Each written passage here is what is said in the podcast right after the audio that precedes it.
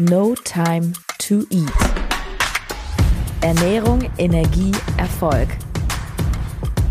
Bist du bereit für dein Next Level?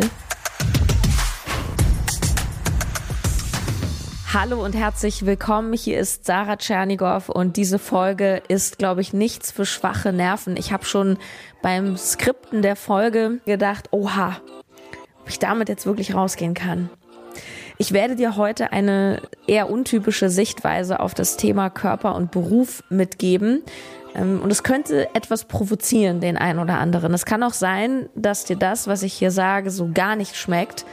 Dann Glückwunsch, wenn es irgendwas in dir auslöst, wie Ablehnung, Widerstand oder ein Missgefühl, dann weißt du auf jeden Fall, dass es etwas in dir getroffen hat. Viel Freude!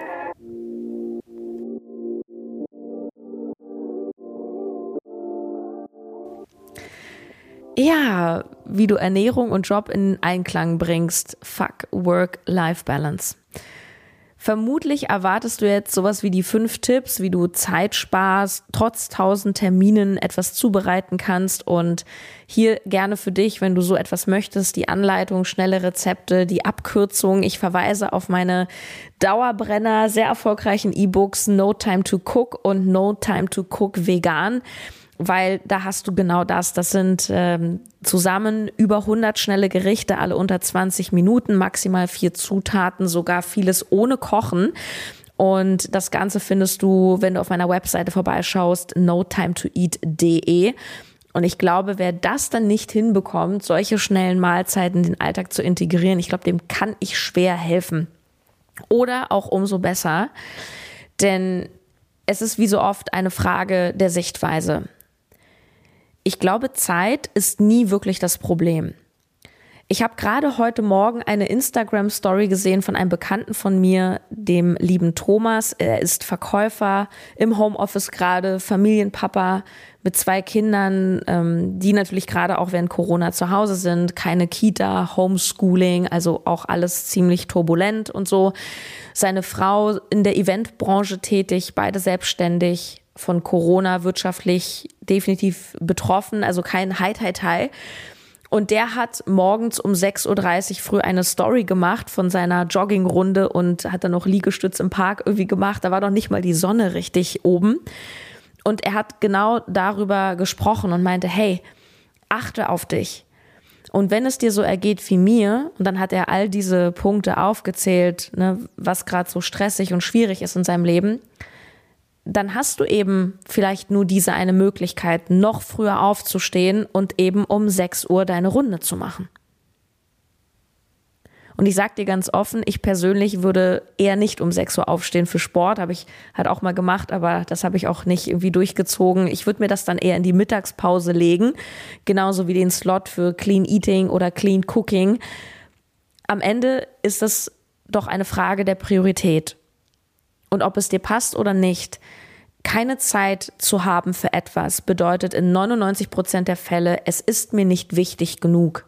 Beziehungsweise etwas anderes ist mir in dem Moment wichtiger.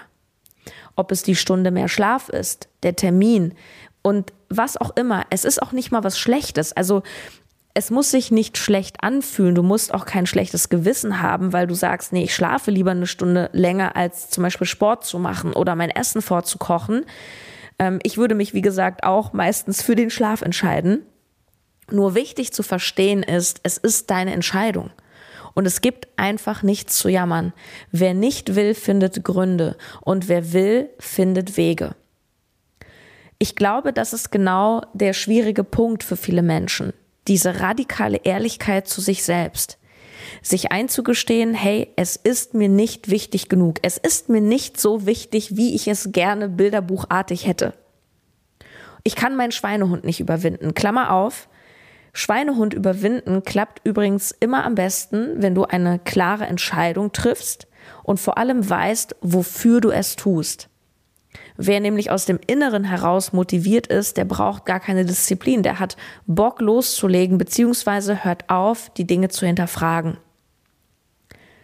Und jetzt kommen wir, Klammer zu, bei dem Thema Wichtigkeit und Priorität zu einem Punkt, der jetzt noch ein bisschen unangenehmer wird. Ich habe mir lange Gedanken immer wieder dazu gemacht und wenn du mich fragst, wie schaffe ich es, Ernährung, Gesundheit und meinen Beruf in Einklang zu bringen? Wie schaffe ich es, dass ich nicht nur eins berücksichtige und das andere schleifen lasse? Dann lautet meine ehrliche Antwort aus tiefster Überzeugung.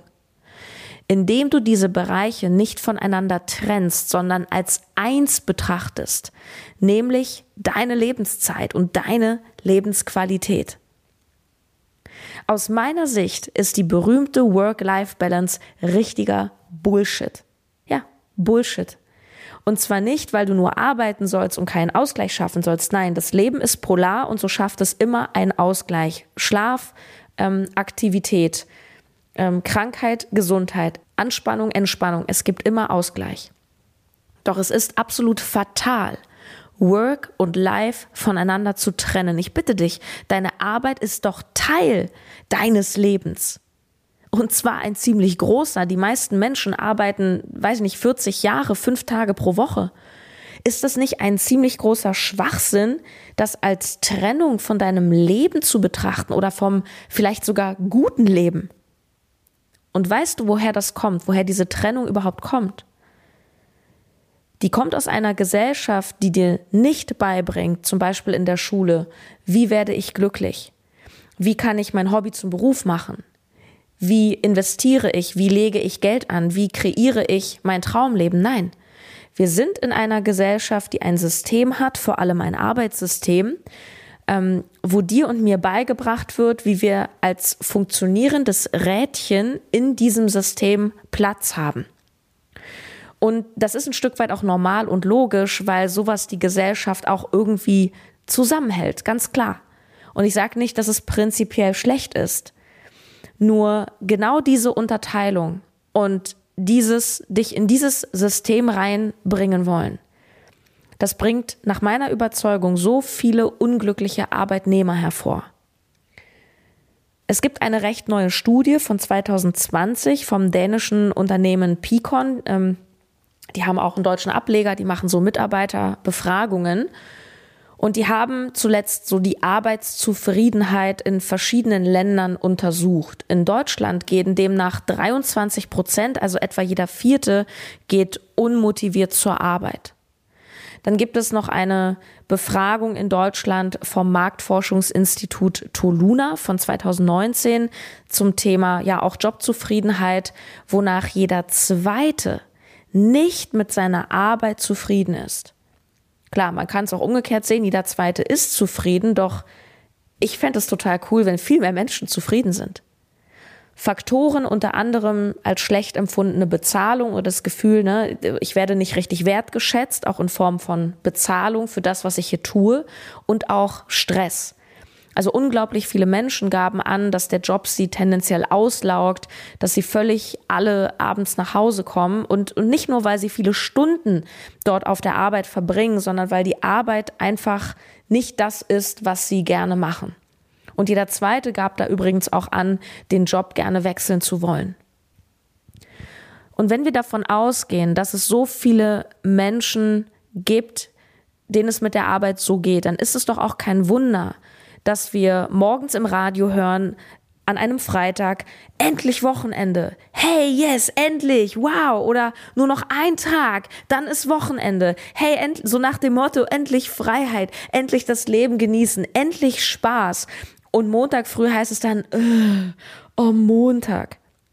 Wenn ich bei Instagram eine Story mache, ich weiß nicht, wie fit du mit Instagram bist, da kann man ja so kleine GIFs so rauf machen. Ja, das sind diese kleinen Bewegtbilder und Sticker, die man in so eine Story einbauen kann. Und wenn du da eingibst, Montag oder Monday, dann suche ich immer so ein Happy Monday, weil ich den Montag total geil finde. Und dann werden mir nur so GIFs vorgeschlagen, wie so, ein, so eine Comicfigur, die dann so oh, oh, sich zum Arbeitsplatz schleppt. Oder, oder das kannst du auch mal googeln, so, so Monday, Montag, Tassen. Also, dann gibt es dann irgendwelche Tassen, wo dann draufsteht, ähm, ich bin nicht schlecht gelaunt, es ist nur Montag und so. das ist doch der Tenor in unserer Gesellschaft und das verstärkt noch mehr diese Trennung in gute Tage, in hochwertige Tage und in minderwertige Tage. Und ganz ehrlich, wenn jemand Montag bis Freitag nur am Kotzen ist, ja, wir machen es mal extrem. Und auf die Frage, wie geht's dir mit, naja, muss ja, antwortet, um sich dann zwei Tage, Samstag und Sonntag gut zu fühlen. Sorry, fünf gegen zwei. Ich bin nicht gut in Mathe, aber das ist ein schlechter Deal. Da muss in Anführungsstrichen quasi am Wochenende der Ausgleich geschaffen werden für fünf Tage Qual.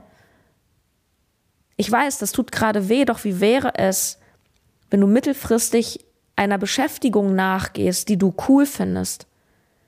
Sei dankbar dafür, wenn es bei dir cool ist. Ich habe so viel mit Menschen zu tun, die unglücklich sind. Und es ist nicht unbedingt nur die Tätigkeit, das ist dann das Surrounding, das ist der cholerische Chef, das sind die Bedingungen, das sind die Zeiten, das sind die langen Arbeitswege. Ja. Wie wäre es, wenn du Montag bis Sonntag hauptsächlich Dinge tust, die dir Freude machen? Wie wichtig wäre dann noch die Unterscheidung in Wochentage? Wie viel Ausgleich muss dann überhaupt noch geschaffen werden, wenn es nämlich gar nicht solche Disbalancen gibt? Und es mag für den ein oder anderen sehr überheblich klingen, wenn ich das sage, weil ich selbstständig bin, ich bin inzwischen meine eigene Chefin und wenn ich Mittwoch ausschlafen will, schlafe ich aus. Doch das war nicht immer so. Ich kenne auch die andere Seite. Ich habe zehn Jahre im Großraumbüro beim Rundfunk gearbeitet. Als da war ich noch nicht mal angestellt mit einem festen Lohn. Ich war freiberuflich und man nannte das festfrei. Das ist so ein Insider, kennen nur Journalisten meistens oder so Leute, die in, in so einem publizierenden Bereich arbeiten. Festfrei. Weißt du, was das heißt? Du bist freiberuflich, ja, das heißt, du hast keine Absicherung, kein nichts, du kriegst kein Weihnachtsgeld, nichts, kannst jederzeit gekündigt werden, von heute auf morgen braucht sich niemand mehr rechtfertigen wirst aber über Lohnsteuer Arbeitnehmer ähnlich bezahlt. Ja, also wie angestellt nur ohne Rechte. so kann man es eigentlich sagen.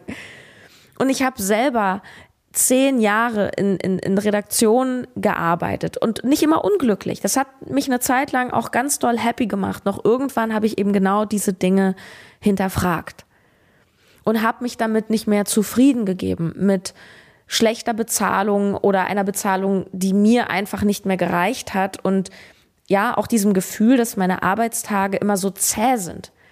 Und die hatten für mich dann auch nicht diese Wertigkeit wie freie Tage. So. Und dann ist doch die Frage, was machst du damit? Du musst das nicht akzeptieren. Und ja, richtig, natürlich ist es nicht immer leicht. So ein Wechsel, ja, der geht nicht von heute auf morgen. Und umso mehr du dir auch schon ein Leben aufgebaut hast mit Verpflichtungen, mit Familie, vielleicht einem Haus, was du abbezahlst, klar, desto unflexibler bist du, keine Frage. Da würde ich auch nicht morgen kündigen. Und gleichzeitig bedeutet es ja auch nicht, dass du für immer so leben musst und nur in Anführungsstrichen, weil du diese Verpflichtungen hast, jetzt 20 Jahre unglücklich bleiben musst. Es gibt immer Möglichkeiten. Natürlich darfst du proaktiv nach diesen Möglichkeiten auch schauen. Ich begleite sehr viele Frauen, die berufliche Umbrüche haben. Und ja, das ist die extra Meile, die du wahrscheinlich dann gehen darfst. Nach Feierabend nach Stellen zu suchen, statt auf der Couch zu sitzen. Stellen, die dich mehr ansprechen, die dir ähm, Raum kreieren. So auch, oder einfach sich so eine selbst wenn du Familie hast und sagst, ja, ich muss mich um die Kinder kümmern, doch kannst du nicht einmal pro Woche diese eine Stunde für dich und wenn es morgens um fünf ist, diese Stunde oder zweimal 30 oder dreimal 20 Minuten für dich einrichten und du schreibst in deinen Terminplaner Reflexionszeit, wo du einfach mal innerlich ein bisschen zur Ruhe kommst und in dich reinhorchst, was dich tief im Inneren glücklich macht. Ich hatte vor drei Jahren mal so eine Phase, da habe ich mir täglich den Wecker um 5.30 Uhr gestellt. Ich musste das nicht. Ich hatte ab 9 Uhr Termine, ich hatte viele Meetings und Coachings und ich schlafe auch sehr, sehr gern. Doch ich habe diese Ruhe morgens genutzt, um mich noch mit frischem Geist an mein Whiteboard zu stellen, zu reflektieren, Ziele aufzuschreiben, Konzepte zu überarbeiten, um dann auch wieder alles über den Haufen zu werfen, heißt ja nicht, dass es immer alles gut funktioniert. Und das ist halt Raum, den du dir selber schaffen darfst.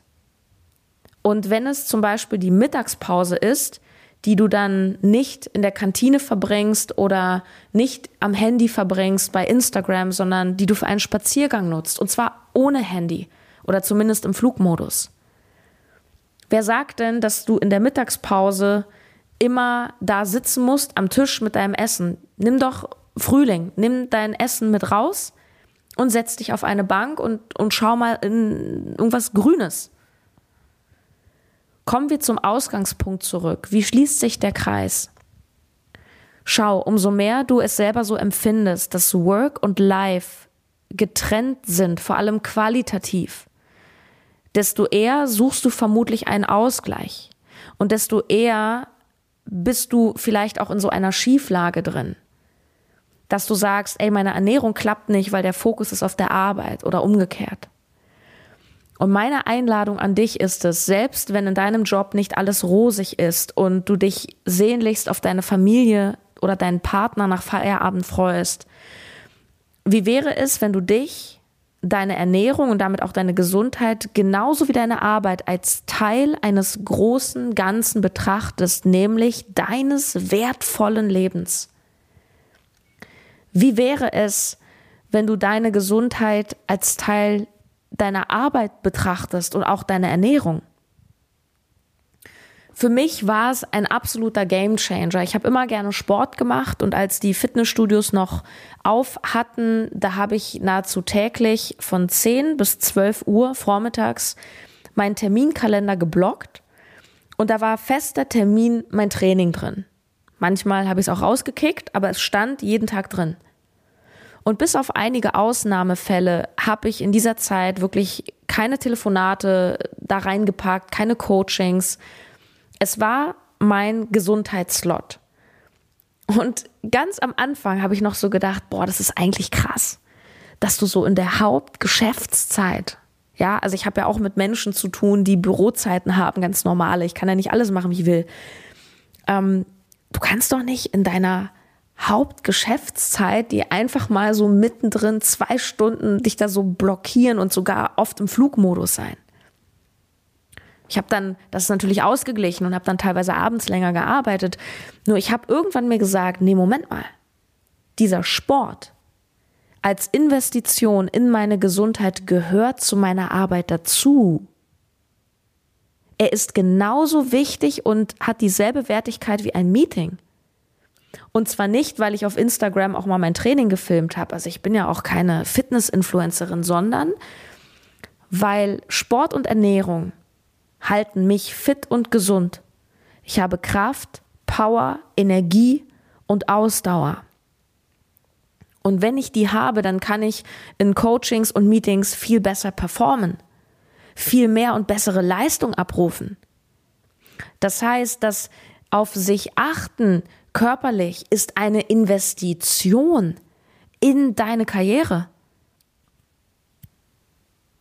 Du fühlst dich besser, du hast mehr Energie, du nimmst diese Energie mit in deinen Alltag, in deine Meetings, in, in, in dein Geschehen. Du hast eine ganz andere Präsenz, Ausstrahlung, Konzentration, Fokus. Und das macht dich erfolgreich. Für mich war das ein echter Gamechanger. Sport und Gesundheit, auch das Vorkochen, was ich auch nicht jeden Tag mache. Manchmal ist es dann auch nur ein Joghurt. Ja, also schnelle Rezepte ohne Kochen, die überall reinpassen. Schau mal auf meine Webseite, da findest du meine E-Books. Ähm, das war für mich ein Gamechanger, das als Teil meines Arbeitslebens zu sehen. Und das Schwierigste war eigentlich nicht, das anderen Menschen irgendwie mitzuteilen, sondern das Schwierigste war, Achtung, mir das selber zu erlauben. Weil das eine Sichtweise ist, die nicht mit dem Mainstream zusammenpasst. Ich habe irgendwann damit begonnen, alles als meine Zeit zu sehen. Arbeit, Freizeit, alles, alles ist meine Zeit. Und Thema Arbeit, das bedeutet nicht, dass ich auch nicht manchmal Dinge mache, die mir weniger Spaß machen. Also ganz ehrlich, meine monatliche Buchhaltung, das ist jetzt nicht mein Highlight. Doch es geht um die Haltung dahinter. Deine wichtigsten Ressourcen im Leben sind deine Energie, Gesundheit und deine Lebenszeit an sich. Auch Zeit auf der Arbeit ist deine Lebenszeit und deine Lebensuhr interessiert sich überhaupt nicht dafür, ob du deinen Job gerade scheiße findest oder nicht. Auch gibt es nur diesen einen Akku in dir, voller Energie oder energielos. Mach es dir doch bitte nicht so schwer, indem du die Dinge trennst auf energetischer Ebene, sondern betrachte dich als Gesamtkunstwerk. Ich würde bei allem, was du tust, egal ob du im Zoom-Meeting sitzt, mit deinen Eltern Kaffee trinkst oder einen Spaziergang machst, ich würde immer wieder mal mich kritisch reflektieren. Zahlen diese Dinge, die ich tue, auf mein Energiekonto ein oder kostet mich das alles nur Energie? Das sind übrigens ganz zentrale Bausteine, die du bei mir im Coaching lernst. NoTimeToEat.de slash Coaching kannst du dir ein paar Infos holen, weil Energie ist das Bindeglied zwischen Ernährung, Gesundheit und deinem Erfolg. Familiär wie beruflich. Nicht umsonst heißt es No Time to Eat, Ernährung, Energie, Erfolg. Ohne Energie kommst du nicht weiter. Selbst in deiner Freizeit macht es wenig Spaß, mit den Kindern zu spielen, wenn du völlig ausgelaugt bist. Deswegen ist es so wichtig, auf deine Energie zu achten. Und das bedeutet auch, auf Freude zu achten und nicht schon durch eine Vorgabe der Gesellschaft, zum Beispiel den Montag, als einen Kacktag abzustempeln. So viele Menschen, die im Beruf ambitioniert sind, lassen die Ernährung schleifen, weil sie das fast schon als störende Nebensache betrachten, die halt erledigt werden muss. Genauso wie dann auch gerne am Schlaf gespart wird. Oder was ich auch oft erlebe, ist, dass durch das krasse Leistungsdenken im Beruf Menschen sich so einen krassen Druck aufbauen, dass sie durch schlechte Essgewohnheiten dann diesen Druck ablassen. Stichwort Fressanfälle, Stichwort abends werde ich schwach mit Süßigkeiten. Ja, und danach, wie viel Energie und Power hast du nach so einem Flash, den du dann wieder mitnimmst in deine aktive Lebenszeit, da beißt sich die Katze in den Schwanz. Also du siehst, es gehört zusammen. Ernährung ist ein greifbares Tool, um Energie zu erhöhen. Wenn du morgens mit einem gesunden, schnellen Essen startest, nochmal Hinweis auf die E-Books, dann holst du dir auf körperlicher Ebene Kraft und Energie. Die brauchst du, um im Job Performance zu bringen, dich gut zu fühlen. Das zeigt sich in deiner Kommunikation, in Gehaltsverhandlungen, in deiner Kreativität. Und wenn es dir dann noch gelingt, in deinem Job mehr Freude zu erlangen, dann ist doch diese ganze Trennung in Work und Life nahezu nichtig. Weil dann ist alles, und das ist es im Grunde jetzt schon, alles ist Teil deines Lebens. Zeit mit deiner Familie ist doch genauso Lebenszeit wie Zeit vom Rechner. Und das eine ist keine wertvollere Zeit als die andere, doch genauso betrachten wir es andauernd und machen uns das Leben dadurch richtig schwer. Für mich ist jeder Tag inzwischen gleich. Sonntag ist wie Montag. Und seit ich im Beruf Dinge mache, die ich wirklich gerne tue, habe ich auch immer weniger das Bedürfnis nach langen Urlauben. Das heißt nicht, dass ich mich nicht erhole, überhaupt nicht. Ich mag das auch mal ein, zwei Tage in den Tag reinzuleben, ja, auch zu Hause so wie Urlaub und rumzuschlumpfen in der Jogginghose ist cool. Aber das Gefühl, zwei, drei Wochen Urlaub zu machen, ist für mich fast schon ein Albtraum. Ich habe da gar keinen Bock drauf, weil ich jetzt schon Montag bis Sonntag einfach coole Dinge mache. Und natürlich passe ich mich auch ein bisschen an. Also mein Freund ist angestellt, er hat eine ganz klassische Montag bis Freitag Arbeitszeit. Und da ich etwas flexibler bin als er, ist es natürlich oft so, dass ich dann Sonntag frei mache oder Dreivierteltag frei. Und genauso freue ich mich jedoch, mein Freund ist auch an manchen Wochenenden weg. Dann denke ich, oh cool, oh, so ein Sonntag, er ist nicht da, prima, da kann ich richtig mal so durcharbeiten, ohne dass dauernd das Telefon klingelt. Da bin ich besonders kreativ, weil so draußen gesellschaftlich, ich wohne ja auch so in Berlin City, da ist draußen so mehr Ruhe und oh, da habe ich viel bessere Ideen. Ich bin nicht die Person, bei der du unbedingt lernst, wie du jetzt am besten kündigst und was du dir Neues suchst und egal ob selbstständig angestellt. Also ich bin ja keine klassische Berufsberaterin. Doch bei mir im Coaching lernst du, Ähm, und das ist eine einzigartige Kombi in der Dachregion, wie du genau alle drei Säulen miteinander vereinbarst. Ernährung, Energie und Erfolg. Also das richtige Mindset zu haben, die richtige Haltung.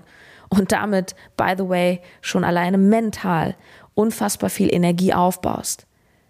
Energie kommt von allen Seiten durch das, was du isst, durch die Gedanken, die du denkst, durch die Meinungen und Informationen, die du als Reize von außen bekommst.